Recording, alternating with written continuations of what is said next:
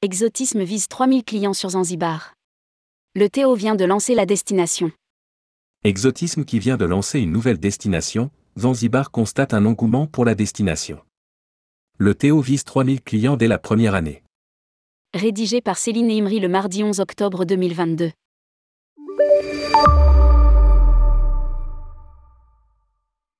Exotisme a lancé Zanzibar il y a un mois et déjà le tour opérateur constate un engouement pour cette destination.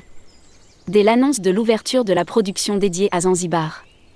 Le site internet a connu un flux de visites significatif sur les pages de la destination, 15% de l'ensemble des consultations pour la première semaine.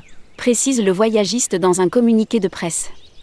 Les réservations ont suivi très rapidement avec des départs s'étalant principalement de novembre 2022 à mars 2023 le rythme des réservations proche de celui observé lors du lancement de la Riviera Maya, 2017, laisse envisager une première année atteignant les 3000 clients.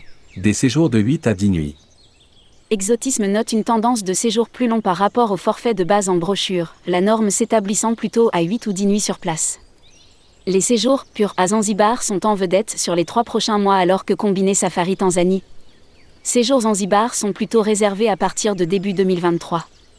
Dans le top 3 des hôtels les plus réservés, le Gold Zanzibar sur la plage de Kendwa, l'Emerald Zanzibar Resort et Spa, The Leading Hotel of the World, qui ouvrira 1er décembre 2022 situé au nord-est de Zanzibar et le RIU Jambo ouvert en juin 2022, installé au nord de l'île.